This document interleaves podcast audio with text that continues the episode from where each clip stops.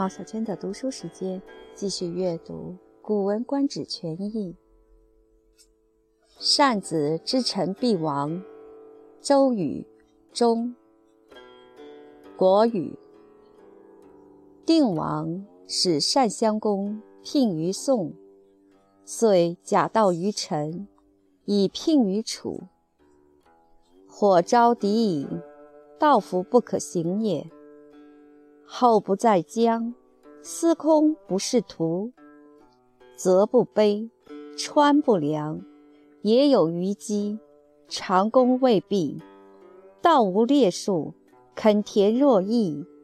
善宰不治细，司礼不受管。国无际遇，县无旅社，名将筑台于下室。击臣。陈灵公与孔宁以行府南关以如下事，留兵福建。单子归，告王曰：“陈侯不有大救，国必亡。”王曰：“何故？”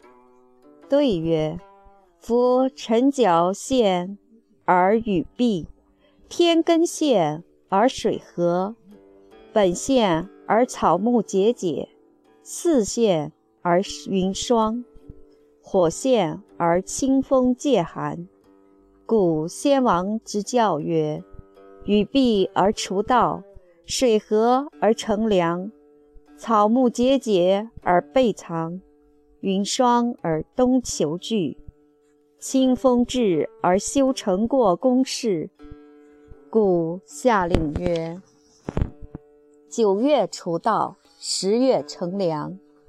其实景曰：收而场公，至而本举，营室之中，土公其始。火之出现，期于斯礼。此先王之所以不用才会而广施德于天下者也。今陈国火招敌营。而道路若塞，野常若弃，则不卑障，川无周梁，是非先王之教也。周至有之曰：“列树以表道，利彼时以守路。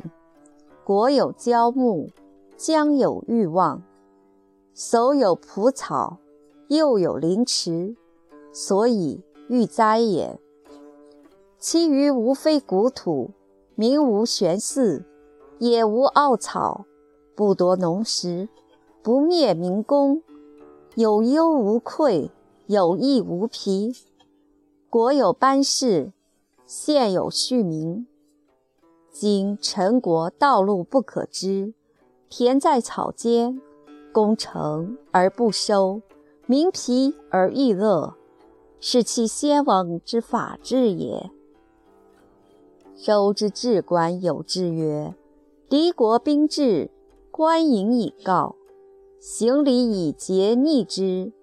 后人为导，清出交劳，门引除门，宗助执祀，司礼受管，司徒具徒，司空侍徒，司寇节奸，愚人入财，猎人积薪，火师兼僚。”水师兼卓，善宰至孙，令人献细，司马陈除，工人斩车，百官各以物质，兵入如归。是故小大莫不怀爱。其贵国之兵制，则以班加一等，一钱。至于王室，则皆官正立事。上卿兼之，若王巡守，则君卿兼之。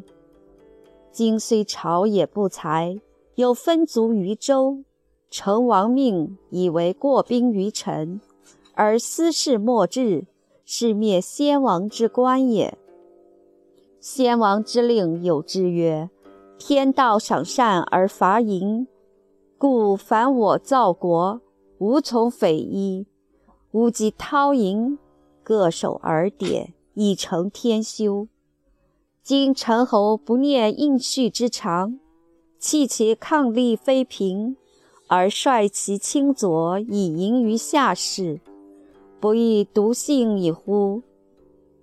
臣我大姬之后也，弃衮冕而南冠以出，不亦解疑乎？是又犯先王之令也。喜先王之教，冒率其德也。有恐允越，若废其教而弃其志，灭其官而犯其令，将何以守国？居大国之间而无此四者，其能久乎？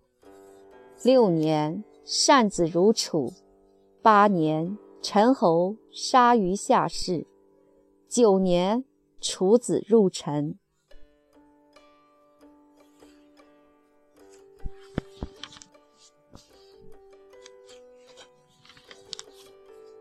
译文：周定王派单襄公到宋国访问，就向陈国借道，以便访问楚国。这时节早晨已经能看到火星，可在陈国道路上长满了荒草。不好走呀！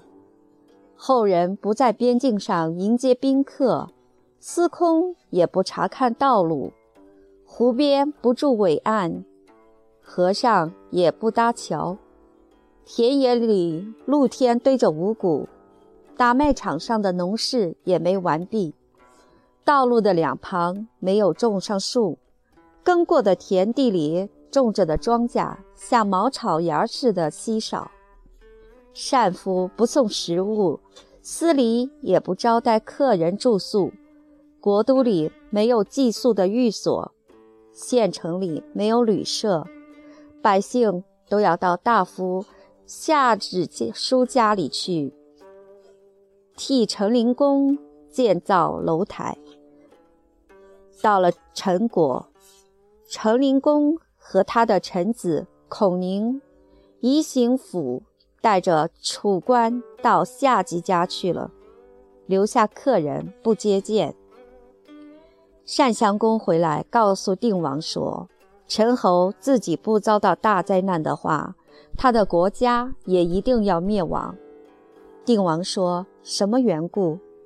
回答说：“角星在寒露节早晨出现的时候，雨水就没有了。”天更星在早晨出现的时候，水塘里的水就枯竭了；低星在早晨出现的时候，草木的枝叶都要脱落了；房星在早晨出现的时候就要下霜了；火星在早晨出现的时候，冷风要刮起来了，预告人们准备防寒了。所以先王的教导说。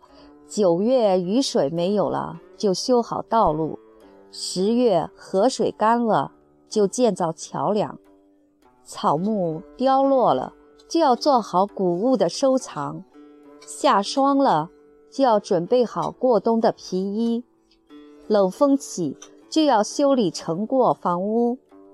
所以夏代的月令说：九月修整道路，十月造成桥梁。到时候又警告人们说：“收拾起打谷场上的农事，准备好本基箩筐。定星出现在天中央了，修建房屋的工作开始了。火星刚出现的时候，大家就都到李宰那里集合。这是先王之所以不费财物，却能对天下百姓普遍地给予恩惠的原因。”今天，陈国在早晨已经能看到火星了，可是道路还像塞住一样，田野里的达场好像已被废弃一样，湖畔不筑伟岸，河上没有船只和桥梁，这是废弃先王的教导呀。周志上有这样的话：一排排的种起树来，用来标明道路，在四乡设立房屋。备着食物，用来守护道路。都城外边有放牧牲畜的地方，边境上有客舍和迎送宾客的人，洼地长着茂盛的草，院里有树林和池塘，用来防备冰灾和荒年。那剩余下来的地，也没有一处不是种五谷的田地。百姓家里没有挂起来不用的犁耙锄头，田野里没有生草，不耽误农民耕种收获的季节，不浪费农民的劳动力。大家都富裕而没有贫乏的，生活安乐而不疲劳。都城里做的事井井有条，四乡人民有秩序的轮流劳动。今天陈国的道路荒废的不能认出来，田地淹没在荒草里，庄稼成熟了也不收割，人民疲于为国王做寻欢作乐的事，这是废弃先王定下的法制呀。周朝的治官有这样的话：地位相等国家的宾客到了官营，就要把他报告国君，行李。就拿着瑞节去迎接他。后人做向导，清官到郊外去迎接未老，门尹打扫门庭，宗伯太柱陪同宾客到宗庙执行祭祀礼仪，司礼招待宾客到旅社住宿，司徒调派仆役，司空视察道路，司寇查问街道。渔人送上山泽的出产，店人积聚柴火，火师监察门庭的火烛，水师监管洗涤的事儿，膳夫送上熟食，领人献上粮食，司马摆好喂马的草料，工匠来检查客人坐的车辆，官员们个人送来供应物品，宾客进入他们的国家，好像回到自己的家里一样。因此，客人不论地位高低，没有一个不怀念和欢喜。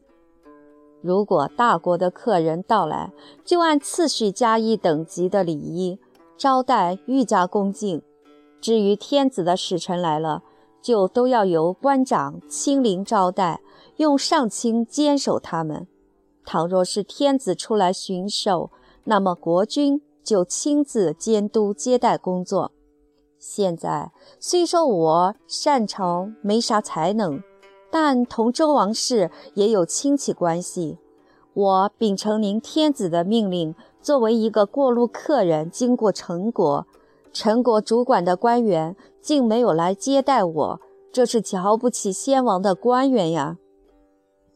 先王的命令有话说道：上天的原则是奖赏善良的人，惩罚邪恶的人。所以，凡是我们建立国家，不能去做非法的事，不要去接近怠惰纵乐。个人遵守自己的法律制度，从而接受上天给你的吉祥福禄。现在，陈侯不考虑祭祀的常道，抛弃他的后妃，却带着他的亲族到夏家纵情淫乱，这不是亵渎同性了吗？陈果是我大姬的后代子孙呀，现在却丢掉周朝的礼服，戴着楚国的帽子出去，不也轻视礼法吗？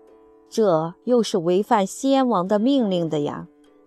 从前对先王的教训是努力遵循他的意志，这样尚且怕堕落；倘若废弃他的教训，从而丢掉他的规矩，轻视他的官职，从而违反他的命令。将要依靠什么去保住国家？陈国处在大国的中间，却没有这四样东西，难道能够长久吗？周定王六年，单襄公到楚国去；周定王八年，陈侯被夏征舒杀死；周定王九年，楚庄王攻入陈国。